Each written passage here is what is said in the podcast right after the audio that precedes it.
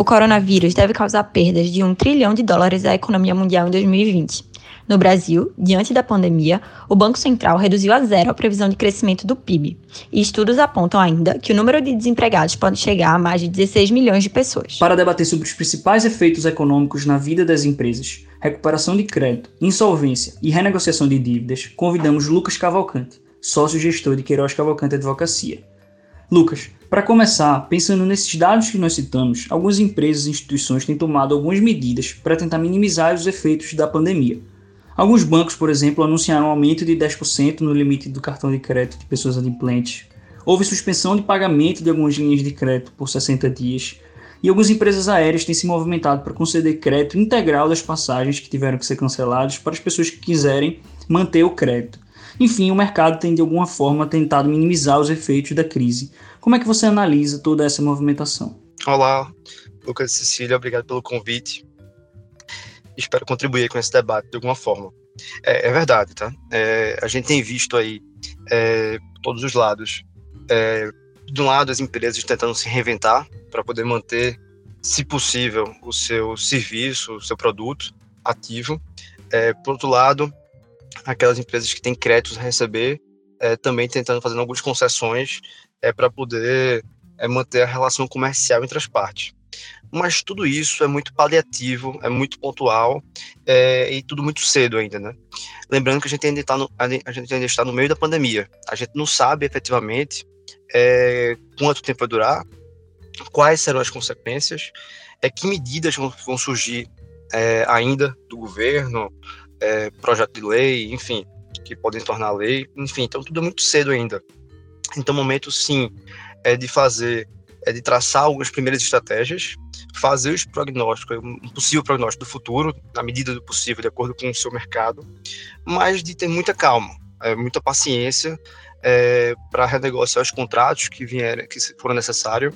É, enfim, é, o momento pede é, essa tranquilidade para que as partes é, consigam, primeiro, manter ativa, né, se manter viva. Muito se fala, é uma, equiparação no nosso momento atual, é que as empresas precisam de hospitais de campanha. Então, é, que medidas vão ser tomadas é, para que as empresas se mantenham vivas, os empregos sejam é, salvos, aí sejam é, é, permaneçam, e para que os credores possam, possam honrar os credores, na verdade.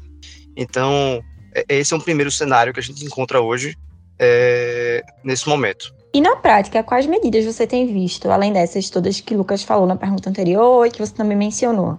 Recentemente, nós vimos algumas diretrizes da FEBRABAN e o movimento de diversos bancos também para adaptar suas operações. É, você poderia compartilhar um pouco da sua experiência nesse sentido? Isso, Cecília. Sim, sim. É, nós temos, de fato, algumas medidas concretas é, e outras que são projetos de lei e que logo, logo poderão ser estar tá aí no nosso, nosso dia a dia. Mas vamos lá concretamente. A Febraban, por exemplo, como você perguntou, ela desde o início, no começo da pandemia, já é, reuniu os cinco primeiros maiores bancos do Brasil e adotou uma postura de é, para microempresa e pessoa física, é, os empréstimos feitos, tá? Eles aceitam, é, dependendo do caso concreto, é, prorrogar por até 60 dias o vencimento daquelas obrigações desde que a empresa é, ou a pessoa física ela estivesse antes da pandemia adimplente. Então a ideia, a ideia aí é dar um fôlego é, para essas empresas. Na prática, é, esse sinal aí do banco é, para esse nicho de é, pessoa física e, e microempresa, é, ele tem até inclusive se reproduzido em alguns, alguns casos pontuais. Ou seja, tem servido de norte é, até para uma renegociação preliminar é, ainda é muito cedo para ter uma reestruturação de dívida, uma renegociação é, é, de longo prazo, até pelo momento que a gente está vivendo, é, mas na prática, algumas renegociações, não só de bancos, tá? É, mas entre credor e devedor, têm utilizado, utilizado essa praxe de dar um prazo aí, de dar um fôlego de 60 dias para as partes voltarem a conversar, renegociar ou voltar a honrar o seu compromisso, seu pagamento, é, num, num, prazo de 60 dias. É, isso aí não é uma ação, é, isso é uma das ações, tá?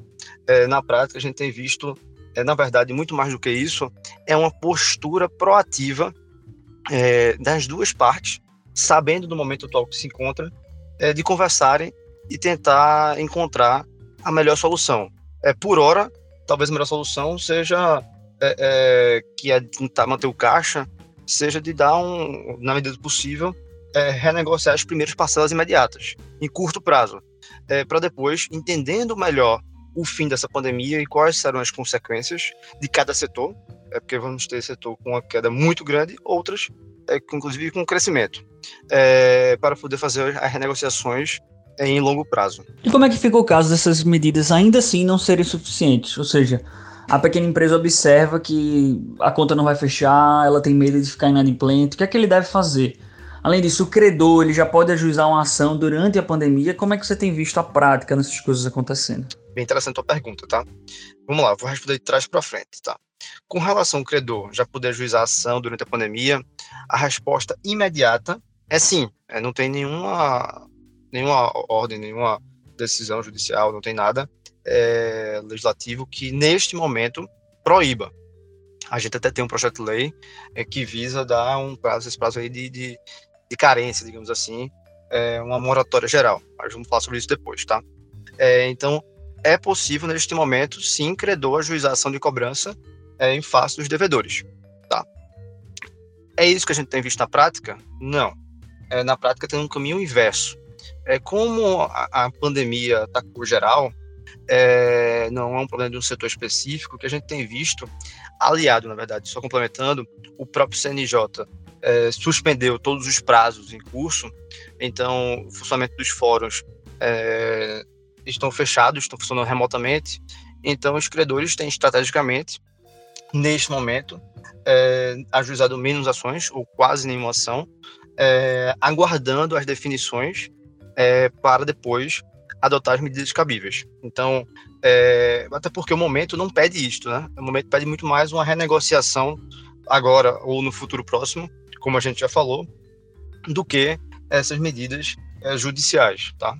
É, com relação ao primeiro, à primeira pergunta, é, o devedor, o empresário que já sabe que vai ficar inadimplente e não vai conseguir arcar, no momento também, a resposta também é a mesma, é paciência. Ele precisa tomar, sim, medidas imediatas, para tentar salvar o seu negócio, se possível, mas é como a gente imagina que ainda vão ter estímulos do governo, seja de isenção, seja uma lei com uma moratória, enfim, ainda vão ter medidas vão ser tomadas é, para essas empresas.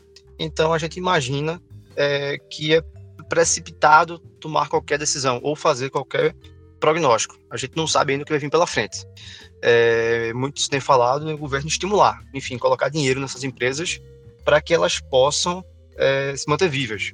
Então, ainda é cedo, é calma, é hora de pensar dia a dia, é, cuidar da saúde, é, da saúde da pessoa física e depois da empresa também, paralelamente.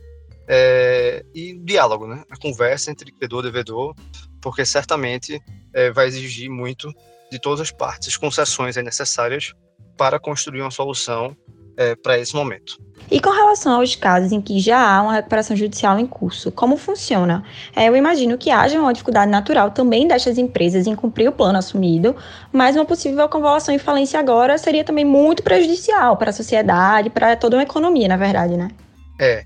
E aí, além dessas medidas, os casos em que tem um plano de recuperação judicial, mas esse plano não foi, não foi aprovado, não foi homologado ainda pelo, pelo juízo, ou seja, não foi apreciado ainda, nem pelos credores, nem pelo juízo, é, a recomendação tem, tem também é, dito é, que não seja realizada a Assembleia de Credores, salvo virtualmente em alguns casos de urgência, é, neste momento. Então a ideia é, é prorrogar o período stay period, é, que é o período de suspensão das execuções, até a realização da Assembleia, e que a Assembleia seja realizada apenas após é, a gente terminar aí esse, a pandemia é, minimizar.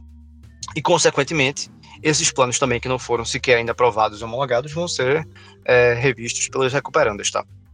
E Lucas, você citou na resposta anterior, eu queria voltar ao tema da alteração legislativa, ainda falando sobre recuperação de empresas, né? O deputado Hugo Leal apresentou esse projeto de lei que visa alterar a lei de recuperação judicial e falências. Como é esse projeto? Qual é a ideia? Fala um pouquinho pra gente. Isso, Lucas. Na verdade, já existia há algum tempo que se discute essa reforma da Lei 11.101, tá? E aí agora, durante a pandemia já, é, esse projeto de lei foi aditado aí pelo deputado Hugo Leal, com algumas inclusões novas, tanto alterando a Lei 11.101, a Lei de Recuperação Judicial e Falência, é, mas como também é, criando um novo instituto é, para negociação coletiva. E aí, mais recentemente, agora, na verdade, semana passada, eu acho na quarta-feira, ele apresentou um outro projeto, é, diferente alteração lá é, da Lei 11.101, é, criando um sistema de, de é, para tentar evitar a insolvência e também com alterações pontuais na Lei 11.101.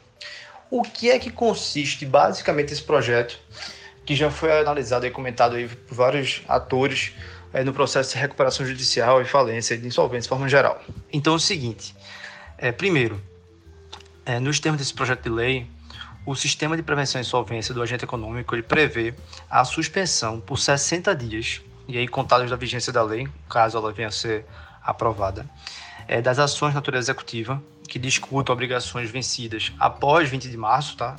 início da pandemia, quando declarou o estado de emergência do Estado, bem como da revisão de contratos é, é, a discussão de, de judicial, extrajudicial, de garantias reais, fiduciárias, é, fiduciárias e obrigações, a decretação de falência, o despejo de pagamento e a resolução unilateral dos contratos, tá?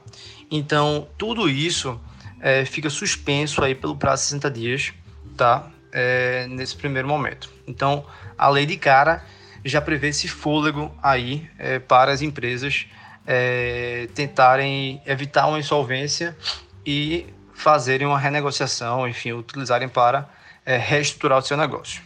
O que a lei quer, ela expressamente diz isso, é forçar uma negociação entre o credor e o devedor de forma extrajudicial e direta entre eles, tá? Para evitar uma crise econômica ainda maior. Então é dever das partes buscar pela negociação, inspirado aí no Código de Processo Civil, inclusive. Bom, Além dessa, dessa primeira suspensão, tá? É, a lei prevê é, que esses agentes econômicos eles podem requerer aí uma vez só, tá? Uma vez só, é, um pedido de procedimento de negociação preventiva, tá? Isso é totalmente diferente de uma recuperação judicial é, é ou extrajudicial. O que é, basicamente? É porque nesse novo instituto, durante o prazo máximo de 60 dias, é, eles vão poder, o devedor vai poder negociar, renegociar suas dívidas com todos os credores, independente da qualidade do crédito. É, durante não e durante esse período também não será possível é, adotar qualquer medida é, que eu mencionei anteriormente para cobrança. Então, o novo fôlego, e aí tutelado lá pelo juiz, é, pode ter a presença de um negociador, tá? É, diferente também do, do administrador judicial, é, mas que vai ajudar nessa negociação. Então, é uma inovação, sim, que está sendo proposta é, para estimular um ambiente aí, primeiro 60 dias sem atos de execução, depois, e afins, tá? Depois, um novo, um novo possibilidade de pedido, antes de uma recuperação judicial, eventualmente, para tentar essa negociação judicial, essa negociação preventiva. E aí, caso esses dois, atos, esses dois atos sejam insuficientes, é, o pedido de prorrogação pode ser considerado, será considerado um pedido de recuperação judicial, ou a parte pode simplesmente encerrar esse processo, ou ainda seguir para uma recuperação judicial, é, é como está prevista a lei, com algumas alterações de quórum de votação, etc.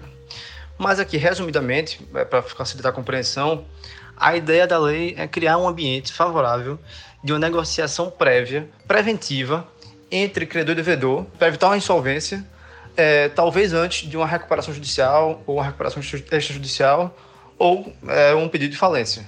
Nesse cenário, a gente tem visto também algumas discussões que as pessoas deveriam ter um fresh start. Você pode explicar basicamente o que é isso? Claro, Cecília. É, o professor Cássio Cavalli é, tem defendido muito isso, tá?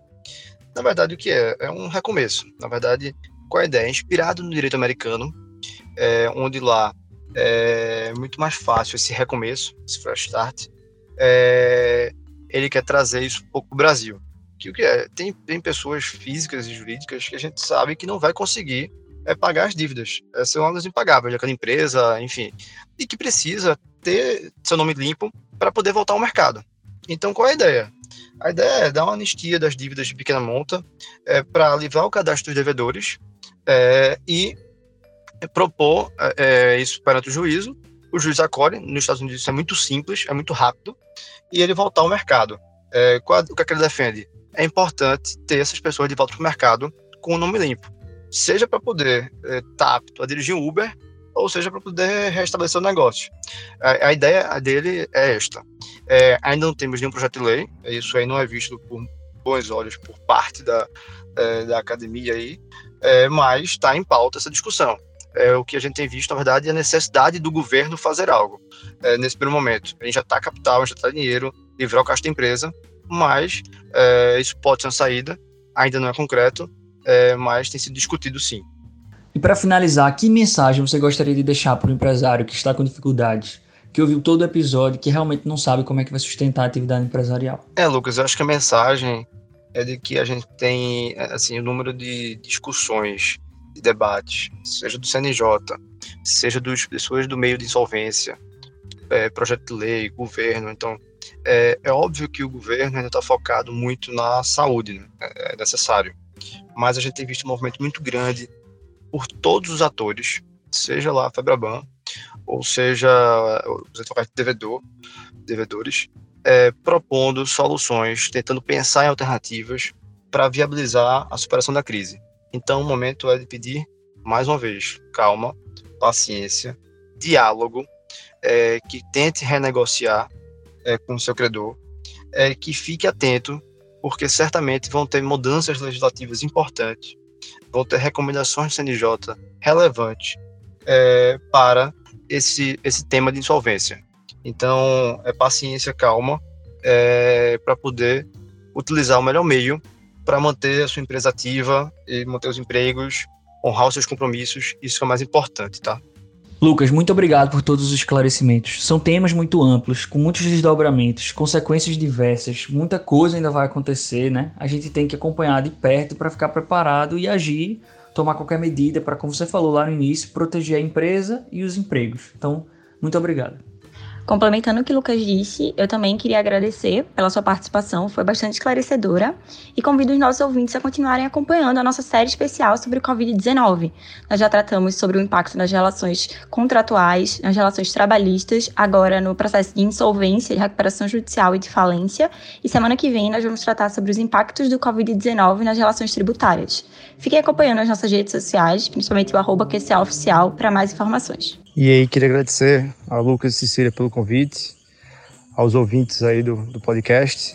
E vida longa ao nosso podcast Legal Talks, tá bom? Obrigado.